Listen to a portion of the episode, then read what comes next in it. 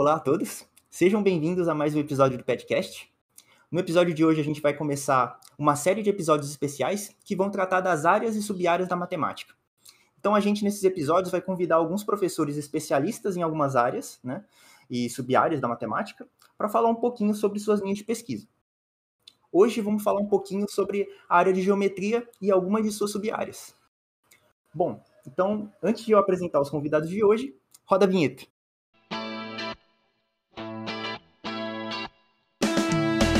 Seja bem-vindo ao PetCast Matemática, o podcast do Programa de Educação Tutorial de Matemática da Unesp de São José do Rio Preto.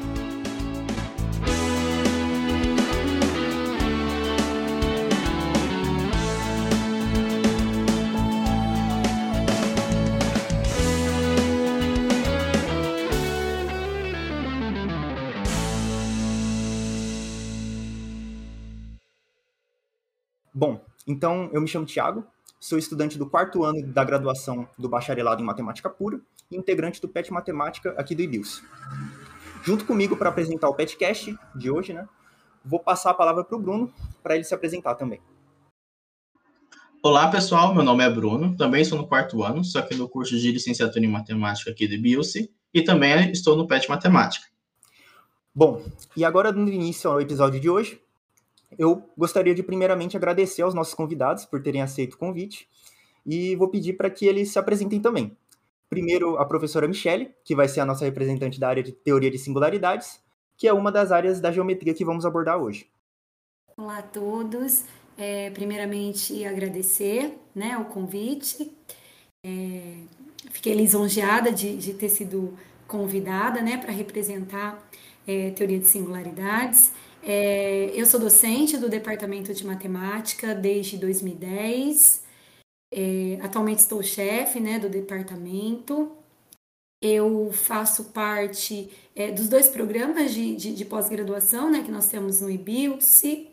É, o Profimate, né, que é o profissional desde 2011, e o que é a minha linha de pesquisa, é, que é o acadêmico, desde 2013. E vou pedir também, para se apresentar, o, o professor Vanderlei, que vai ser o nosso representante da área de sistemas dinâmicos, também uma das sub-áreas da geometria. Olá, pessoal. É um prazer estar aqui falando com vocês. Uh, agradeço o convite para participar dessa, desse podcast aqui, é uma grande honra. Uh, eu sou docente aqui do Departamento de Matemática desde 96, bastante mais tempo que a Michelle. Uh, Estou também no, nos programas de pós-graduação o Profimate e também o acadêmico.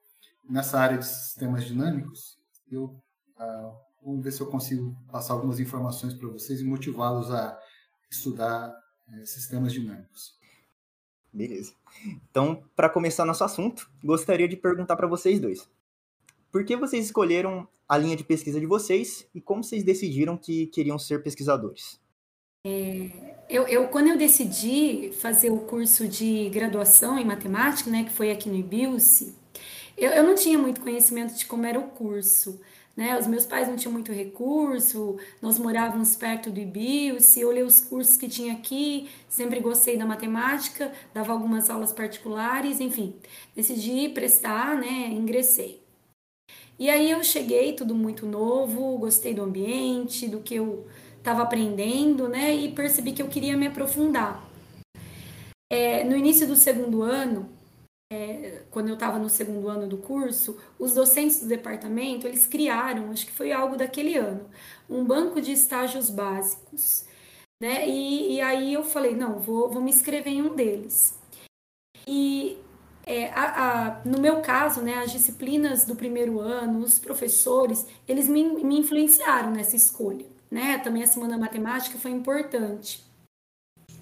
É, em geral, é, quando um aluno busca né, um estágio básico, era na minha época, eu falava, depois era iniciação científica 1 e 2, agora é, é só iniciação científica. Né? A gente busca o que, o, o que mais gosta, né, em geral.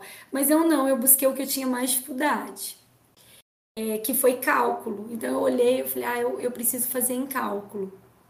E, e, na primeira semana da matemática, na SEMAT, que eu participei, estava o Guidorize e, e a gente usava no, no curso o livro dele. Então, eu gostei bastante da palestra, então eu falei, não, eu vou fazer IC em cálculo. Então, eu estava atendendo aí para análise, né, nesse primeiro momento.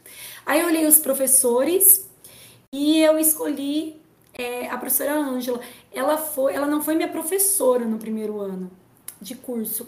Ela dava aula porque eram duas turmas e é, conheci um pouco dela, me falaram muito bem da aula dela.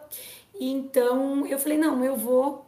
E, e era assim, os outros também tinham muitos alunos. Eu falei, ah, não, eu acho que é, eu vou nesse que tem menos, eu acho que eu vou, vou ter um destaque maior, enfim, ou uma atenção maior, justamente pela, pela minha dificuldade. Assim, era a das matérias que eu gostava um pouco, assim, tinha um pouco menos de afinidade também, né?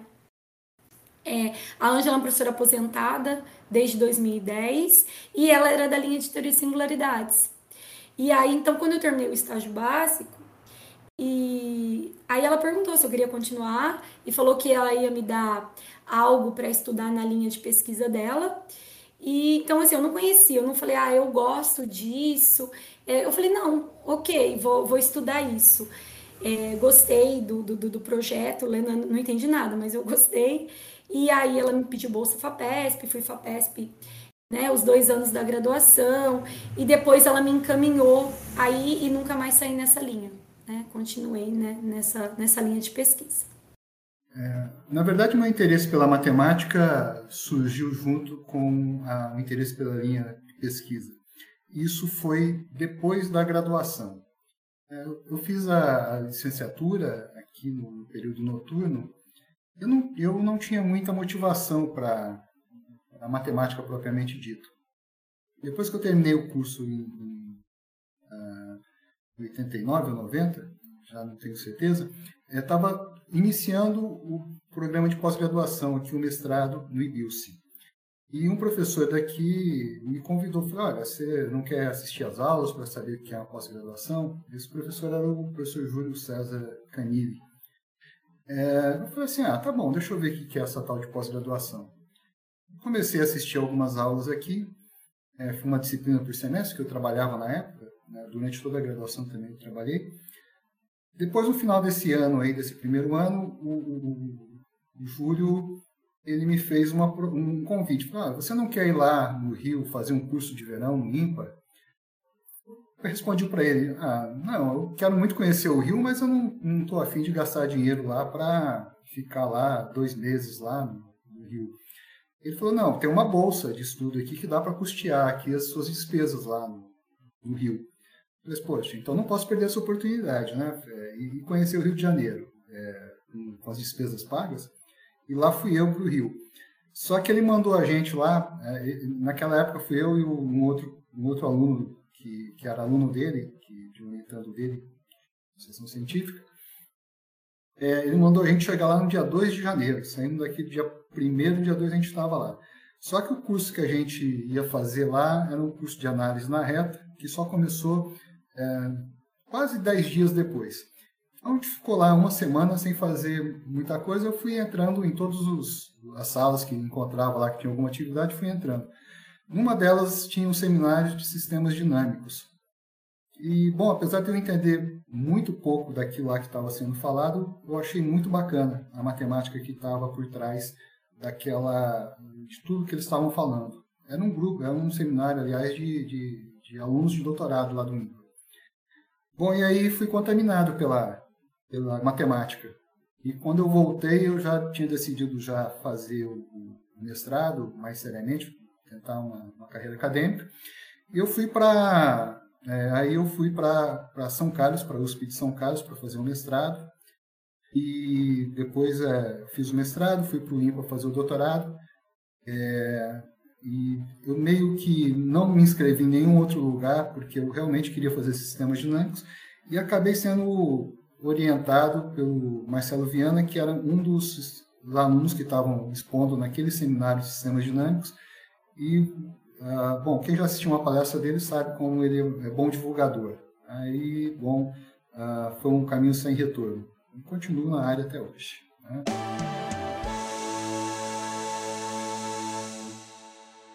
Então, professores, é, na, na visão de vocês, qual é a perspectiva de mercado de trabalho na linha que vocês pesquisam?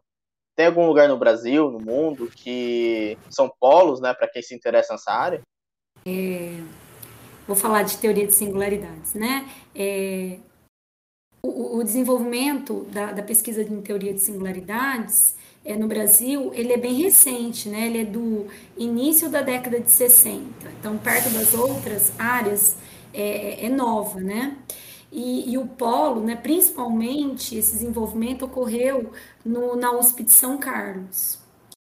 E aí, a partir da década de 90, né, que o grupo de lá se consolidou internacionalmente com, como um dos maiores atuantes na área, porque tinha muito intercâmbio né, de professores e alunos de pós-graduação, que a, a começou-se né, a, a a distribuição dos grupos, eu acho que no, no, no país. Né? Então, essa consolidação, opa, com essa consolidação é, e a sua enorme contribuição né, na formação de mestres doutores, é, outros grupos é, nessa área começaram a se formar em outras universidades brasileiras. Então, no Sudeste no Sul, que nem aqui em Rio Preto, é, na UFO, né, Uberlândia, na UEM, Maringá, né, tem importantes grupos já de singularidades, no, no Nordeste brasileiro também, né, na, na Federal da Paraíba, na, na Federal do Ceará, na, na do Piauí, então são, são lugares que já tem grupos importantes em teoria de singularidades, que todos têm aí um, uma, uma ligação muito forte com São Carlos, né, com a USP de São Carlos. É, a gente fez um evento na, dentro do programa de verão da pós-graduação, a gente foi dia 25 de janeiro, que teve um dia de singularidades. Então, eu queria destacar isso. A gente tentou é, mostrar né, e trazer, essa é uma vantagem do, do online, né, de trazer pesquisadores de diversos lugares então, teve palestra de um professor da Federal do Piauí, da, da Federal da, da Paraíba, e essa questão de é, colaboração né, internacional é muito forte no grupo de teoria de singularidades. É, o INPA, que foi o primeiro instituto aqui, que, que basicamente fez a nucleação é, da área, começou lá atrás, lá com Maurício Peixoto e é, vários pesquisadores de renome, Jorge Souto Maior, Carlos Gutierrez, Jacob Pares, eh, Marcelo Viana, Ricardo Manier.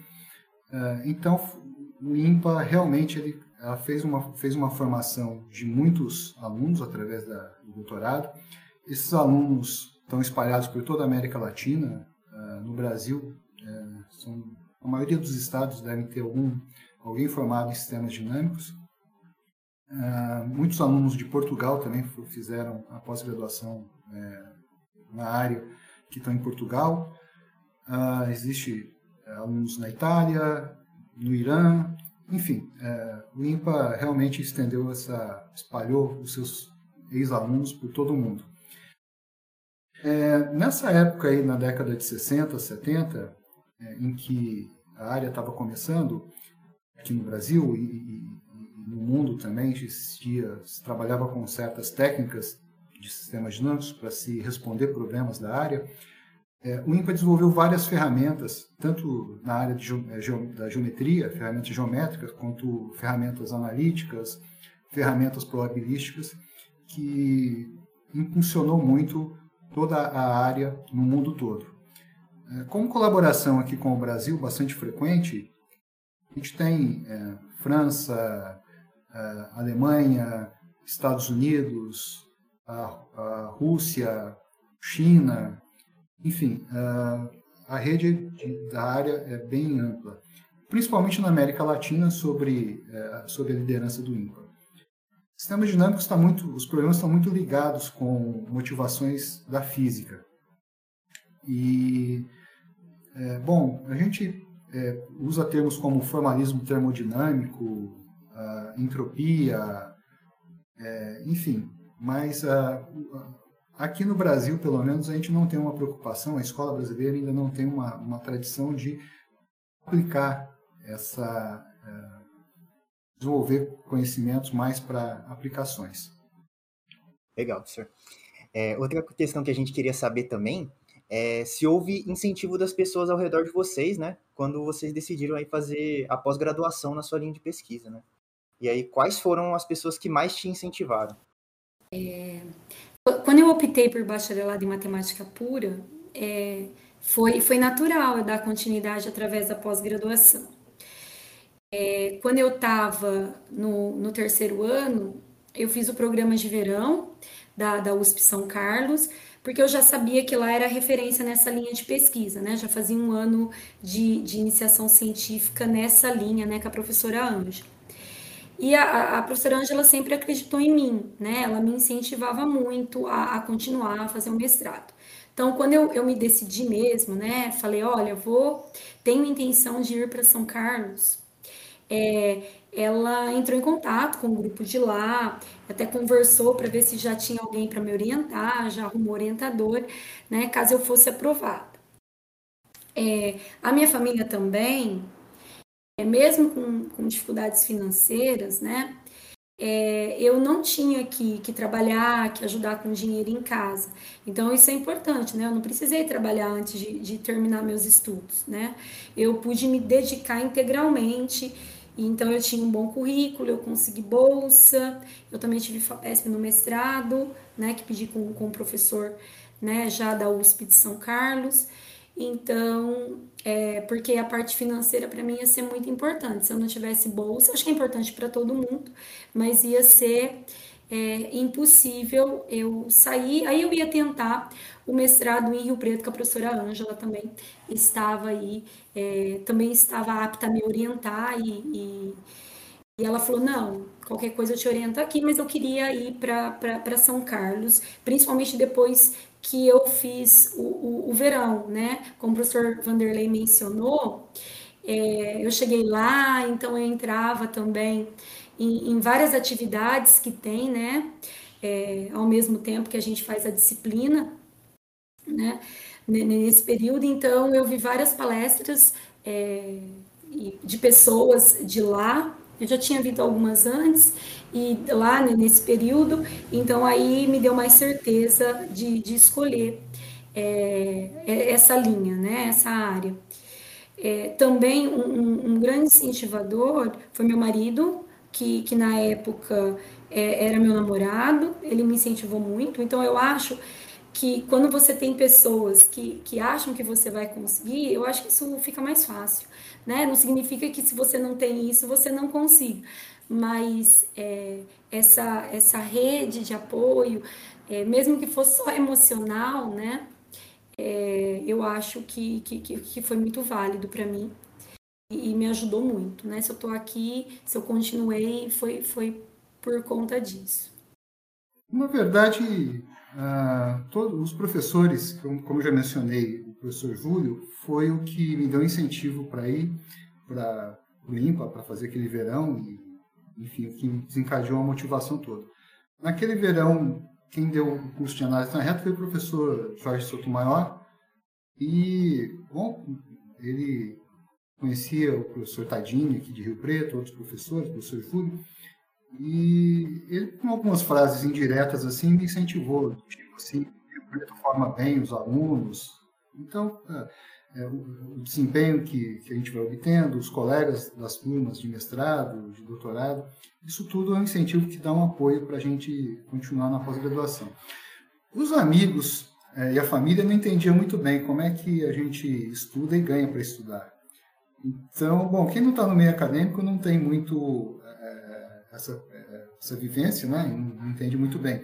Mas também é um incentivo para a gente, né? Os caras falam assim, poxa, você fica estudando, só estuda. Olha só, só estuda. E ainda ganha para isso? Eu falei assim, ah, pois é. Esse tipo de frase assim acaba motivando a gente também diretamente. É, então, é, assim, não tem uma pessoa particular, assim, eu sei que tem, tem sempre, assim, a, a, os colegas que mais incentivaram os professores, que é o, o alicerce que a gente tem aqui na pós-graduação, né?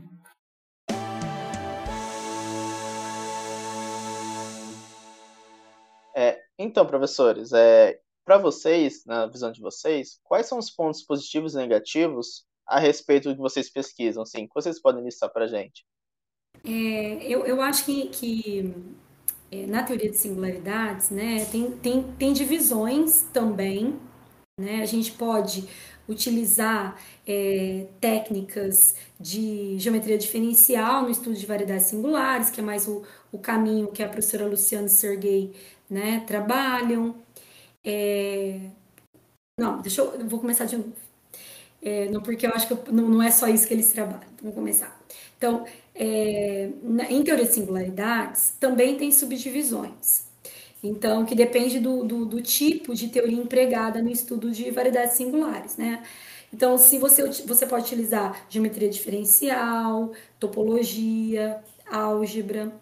É, então, eu acho, é, no caso de álgebra, que é o caminho que, que eu escolhi, né, as técnicas que eu, que eu escolhi, é, é uma área que você olhando numericamente, ela tem um número menor de, de resultados publicados. Então, acredito por ser mais abstrato. Então, eu acho que é um ponto negativo, né? É, agora, essa gama de possibilidades dentro da área, que você pode utilizar várias técnicas, eu acho que é um ponto positivo, além né, do que já foi mencionado, dessa forte relação internacional né, e referência né, aqui no Brasil, o, o grupo de singularidades ele é referência internacional. Então, se você está num lugar que você sabe que, que, que vai estar tá a, a nata né, da, daquela, daquela linha, é, é, é muito importante, né?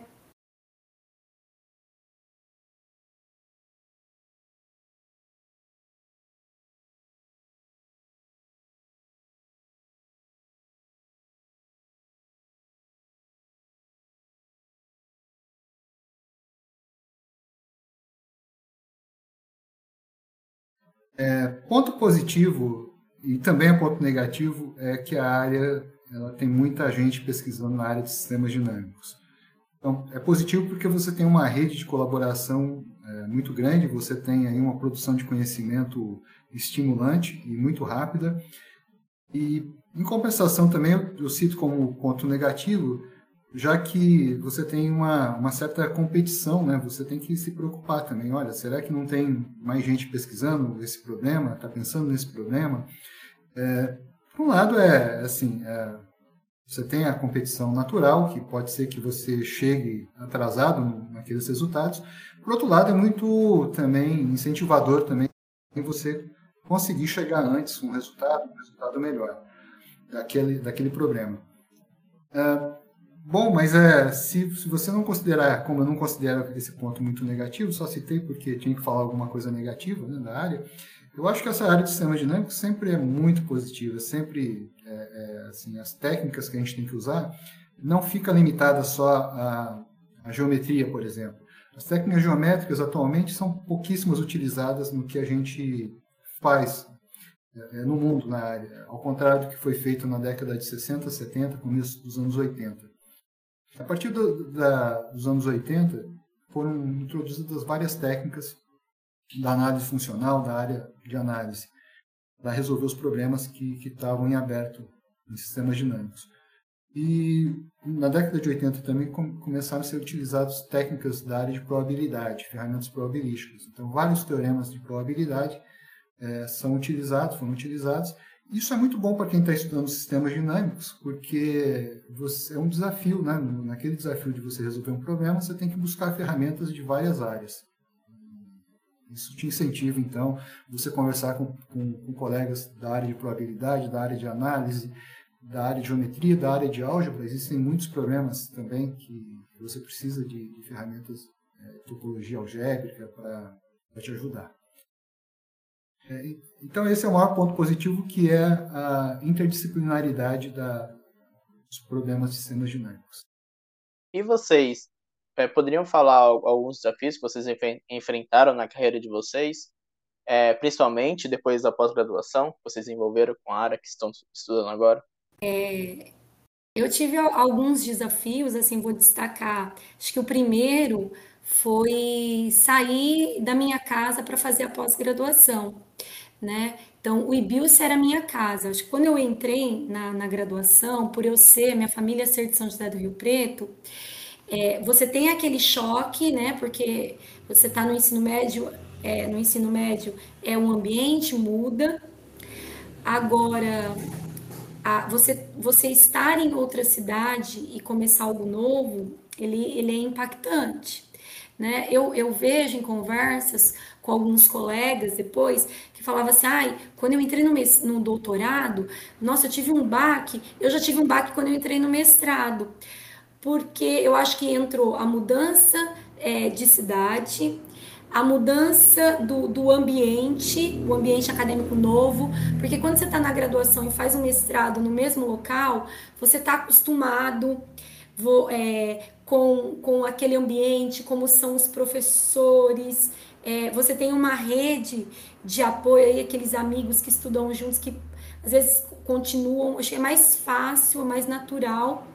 E aí, para mim, foi, foi essa mudança, o mestrado. Tanto que o doutorado eu não senti, foi é, nenhuma dificuldade. Lógico que você faz disciplina mais difícil, você tem que ter o seu trabalho, né, que tem que ser inédito, no mestrado não necessita. Então, tem, lógico que é mais difícil, mas eu não tive essa dificuldade, esse processo de transição, tá?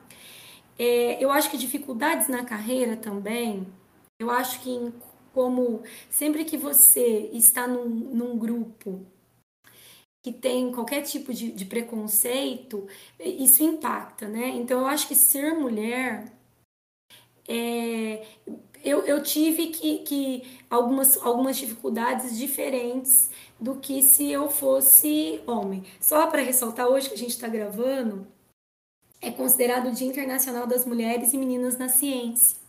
Né? Então tem várias ações para que a gente minimize certas dificuldades né, que, que a mulher tem quando ingressa, que tem uma carreira acadêmica. É, por exemplo, queria destacar que há pouco tempo o, o, a plataforma Lattes é, tem um espaço que você pode colocar a sua licença maternidade, por exemplo. Então, quando eles fazem é, tem a, a, distribuição das bolsas de produtividade CNPq, estão olhando, né, pra, porque isso tem um impacto na produção. É, e algumas pequenas coisas que, que a gente a gente sente, né? Eu vou fazer um comentário, não quero me estender, mas é, eu, eu lembro que quando eu comecei meu mestrado, 22 para 23 anos, então é, você está no auge da, da, da, da, sua mocidade, da sua beleza, é, enfim, não que eu seja muito, mas você. E aí eu lembro que uma das coisas que me incomodavam muito é que eu tinha que me preocupar, tá? É, isso, não que eu me preocupava muito com isso, mas era uma coisa que às vezes a gente tem que dançar conforme a música, de às vezes eu, de como eu estava vestida, porque às vezes eu estava doida para num congresso, é, naqueles coffee breaks ou nos coquetéis, conversar com aquele professor que eu tinha muito interesse, e aí é, muitas vezes para ser um pouco mais valorizada, eu tinha que tomar cuidado com, com, com esse tipo de coisa. Eu espero que nesses quase 20 anos as coisas tenham mudado um pouco, tá? É, mas era coisas assim que, que a gente tinha que, que, que se preocupar, principalmente quando as pessoas não te conheciam, porque isso era, falou, nossa, menininha que está indo conversar com aquele professor, isso atrapalhava, né? É, essa parte de você buscar interação, que podia ser uma possível, um possível colaborador, então é, então, é coisas assim que, que, que ser mulher na, na, tem várias coisas, né? Não, não, não me estender nisso. Eu uh, concordo totalmente com a, com a Michelle de que para uma mulher no meio é, matemático é muito mais tem muito mais obstáculos, muito mais dificuldade do que para um homem. No ambiente matemático é muito masculino e, e, e machista. Então é, é, claro que eu não posso imaginar as dificuldades que ela, que ela teve por ser mulher, a gente não consegue imaginar isso. A gente pode escutar o depoimento das mulheres é, e realmente é muito mais difícil. E eu acho que a gente está mudando, começou a mudar, não é que está mudando, a gente começou a querer mudar tudo isso. Uh, imagino que a Michelle também, por, por, ser mãe também, quando vai para um congresso, tem que preocupar também com o filho. Enfim, uh, não existe um ambiente também para que possa acolher também as, as crianças, os bebês das, das cientistas.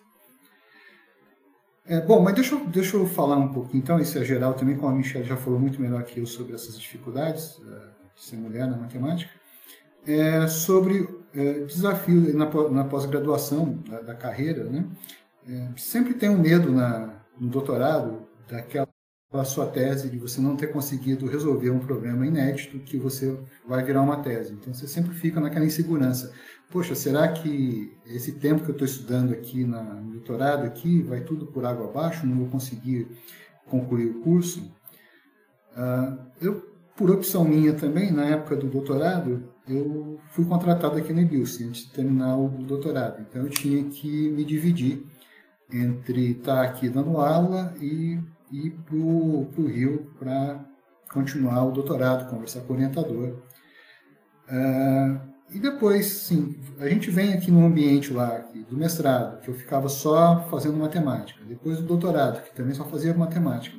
Aí você chega e tem uma dificuldade, que você tem que começar a entrar na sala de aula, você tem que participar de administração, e aí então você descobre o, o mundo que você vai ter que viver é, para o resto da vida dentro da carreira acadêmica. Não é só diversão, não é só você dar aula e não é só você fazer pesquisa. Você tem que fazer coisas também que você burocráticas que você não gosta muito. É, então é, essa parte de, de você compatibilizar é, a, a pesquisa, a, a docência, a administração e além disso também é, em 96, quando é, eu fui contratado aqui em Rio Preto, é, o programa de pós-graduação, apesar de, de, de, ter já um certo tempo, ele não estava muito consolidado, apesar do tempo que, que, tinha, ele não estava consolidado ainda, é, tinha sofrido uma avaliação negativa da CAPES. Esse foi uma, um desafio quanto à, à pós-graduação, de, de, ter que, bastante é, recém-contratado, ter que é colaborar com os outros colegas para tentar alavancar a, a pós-graduação aqui no IBILSE. Eu acredito que teve bastante sucesso, porque depois, em uh, dez anos depois, a gente criou um doutorado aqui e, e já formou muitos alunos. Uh, nessa criação do doutorado teve uma fusão com o programa de matemática aplicada. Na carreira, então, acadêmica, eu acredito que essa parte de você permitir que os alunos também estudem também nível de graduação e de pós-graduação é, é, é, um desafio. E depois, mais recentemente, com a criação do Profimat, qual me dediquei bastante ao Profimat nos últimos anos, é um desafio também a pós-graduação atingir também professores do ensino básico. Afinal de contas, os, os alunos que a gente recebe aqui na graduação do IBILSE, eles a gente deseja que tenha chegue aqui com a melhor formação possível. Então, para eles terem a menor formação possível lá no ensino básico, a gente precisa que os, os professores lá, ou, se, ou, seja, nossos licenciados daqui, atuem bem lá no, no ensino básico. Eu, eu queria só é, ressaltar, é, junto aí que o, que o professor Vanderlei falou, é, dessa dificuldade na carreira, que nem eu não comecei, eu não fui contratada antes de eu terminar meu doutorado. Então, é, eu fui né, sequencial, terminei doutorado, depois prestei concurso. Então, uma coisa que me assustou muito, e a, a gente, e esse bate-papo é muito bom para vocês saberem isso, porque a gente não é treinado para o que vem pela frente. É, a gente faz pesquisa, a gente até tem aí um, um, o estágio docência, de, de você ter um primeiro contato com o dar aula, mas tem muitas coisas que a gente participa, né? A parte administrativa, é, essa parte, tem a parte também de extensão, que é o tripé da universidade que nós temos, né? Que, que também atuar. Então, é, isso é algo novo, assim, que na carreira foi também para mim um, um, ponto importante. Quando eu cheguei, eu falei, nossa, tem que fazer tudo isso. E não só aquilo que a gente estava ali gostando de fazer, que é pesquisar né, na nossa linha de pesquisa. Legal, professor. E para ajudar o pessoal mais novo nessas áreas, né? Quais livros vocês recomendariam para quem é interessado pelo campo de pesquisa de vocês, né? E para aqueles que querem conhecer ela um pouco melhor? É, em teoria de singularidades, eu acho que é um clássico o, o livro do Gibson, Singular Points of Smooth Mappings. É um livro de 79, mas até hoje ele aparece para os meus alunos quando eu faço um IC ou mestrado. A minha parte um pouquinho mais específica de invariantes é, associadas a variedades singulares tem o, o livro do Milner, o Milner é topólogo, é, que é o Singular Points of Complex Hypersurface, é um livro de 68, mas também sempre aparece. Aí eu queria fazer uma propaganda, né, nesse sentido, até nessa pergunta, né, da gente falar, olha, se tiver um livro, se a gente quer saber, assim, fazer um, um, um, panorama da, da área, é, tá saindo, né, porque ainda não terminou, pela Springer uma coleção que chama Handbook of Geometry and Topology of Singularities. É, saiu a primeira edição, o primeiro volume em 2020, em março, o segundo volume em 2021, em março, e está para sair agora em março o volume 3. Então, dá aquele. A gente ainda não tem, né? Porque é recente. É, quem sabe a gente compra para a biblioteca. No, no volume 3, ah, tem uma parte que, que eu ajudei, um capítulo que eu ajudei a escrever. Então, acho que estava faltando histeria de singularidades né, mais atual, e são esses livros.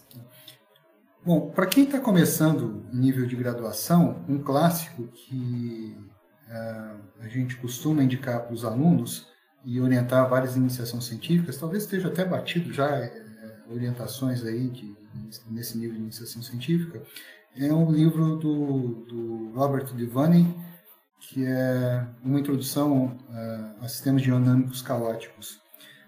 É bastante interessante, traz já todos os, os elementos uh, do caos, né, de, de, sistemas dinâmicos que se estuda aqui no Brasil. Aqui, tá?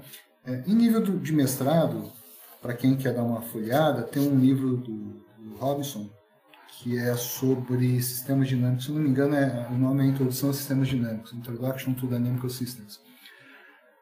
Uh, aí, um nível de, de, de, doutorado, que quem tiver já com uma boa base de conhecimento uh, interessado, tem um livro também no Brasil é bastante clássico, que é o livro do, do Jacob Palles e do Wellington de Mello. Ele traz bastantes elementos aí sobre sistemas dinâmicos. O que eu estou falando aqui é um pouco tendencioso aqui, que é mais ligado aos sistemas dinâmicos que eu estudo, que são aqueles sistemas dinâmicos com tempo discreto. Ah, provavelmente o pessoal lá da, da área de sistemas dinâmicos tempo contínuo vão indicar livros mais ligados com equações diferenciais parciais para o início do, dos estudos. Mas como eu sou tendencioso e quero incentivar que vocês estudem sistemas dinâmicos de tempo discreto e caóticos, eu vou ficar com essas referências só e vocês perguntam para os outros professores. Tá? Obrigado.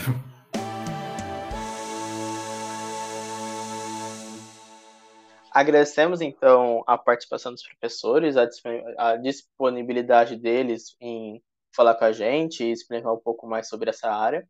E queria perguntar se vocês têm alguma consideração final para falar para a gente, ou que vocês gostariam de deixar. O espaço é de vocês um conselho é, para aqueles que querem seguir a carreira acadêmica, eu acho que assim, esforço, persistência e paciência. Eu acho que se de repente não deu certo agora, eu acho que não era para ser agora, ou era para a gente refletir, para seguir de uma outra maneira. Eu acho que é, você tem que traçar o, o seu objetivo. Eu acho que você tem que pensar grande, então, é, exemplificando, se você pensa em seguir uma carreira acadêmica e já vem com uma mentalidade, ah, eu acho que só fazer mestrado tá bom. Eu acho que não, acho que você tem que pensar quando você está querendo fazer uma pós-graduação, ah, eu quero fazer mestrado, doutorado. Se você, por algum motivo, fizer só o mestrado, tá bom, tá? Mas eu acho que a gente tem que buscar é, sempre mais é, daquilo, né? Que, que, que, é o nosso objetivo, né? Tá, Para ter sempre objetivos e, conseguir é, um bom resultado. É isso. É, eu só vou falar com terminar então para falando assim, é, as pesquisas que se fazem aí das dos profissionais mais satisfeitos com, com o seu trabalho, a matemática sempre está entre os cinco, uh, no top 5. Né? É, nível de satisfação. Não é que ganhe bem, não é que tenha vida fácil, não. É realmente é prazeroso é, você estar tá nessa carreira matemática. Além disso, também matemática é muito importante também, né? Que afinal de contas já foram feitas algumas pesquisas é, em outros países aí, o quanto é que a matemática contribui para a riqueza do país. Por exemplo, na Inglaterra é, foi feita uma pesquisa, não estou lembrado do ano, 2012, 2014, em que uh, a matemática é responsável por 10% do PIB do Reino Unido, que não é pouco. Uh, então, matemática é realmente uma área interessante, seja lá o que vocês escolherem, seja sistemas dinâmicos, seja singularidade, seja álgebra, seja geometria, qualquer área é bastante prazeroso. Se vocês têm tendência, se vocês gostam de matemática, é quando vocês terminarem, é um pouco sofrido durante a pós-graduação, mas quando vocês terminarem, com certeza vão, vão estar muito satisfeitos em ser matemático. De novamente, agradeço os professores, agradeço os ouvintes que nos ouviu até agora. É, queria indicar que ouvisse também os outros episódios dessa série e o que a gente já gravou de outros temas, né? É, siga a gente nas nossas redes sociais, que é o Pet Matemática e Bilce, isso no Instagram, tem no YouTube, no Facebook. E queria saber se o Thiago tem algo a falar também. É, então, só gostaria de agradecer novamente aos professores, né? A professora Michelle e ao professor Vanderlei por terem aceitado o nosso convite, né? E terem reservado aí um pouquinho do tempo de vocês para poder falar, né? Eu sei que o tempo de vocês é bastante apertado, né? Então, muito obrigado por esse papo que foi super importante, interessante e enriquecedor com a gente do PET, né? Obrigado, Bruno. Obrigado, Thiago. Foi um prazer conversar com vocês, com a Michelle. Obrigado, Michelle e até uma próxima oportunidade. Também agradeço, viu? Foi muito bom, foi muito prazeroso essa conversa. Aprendi bastante também.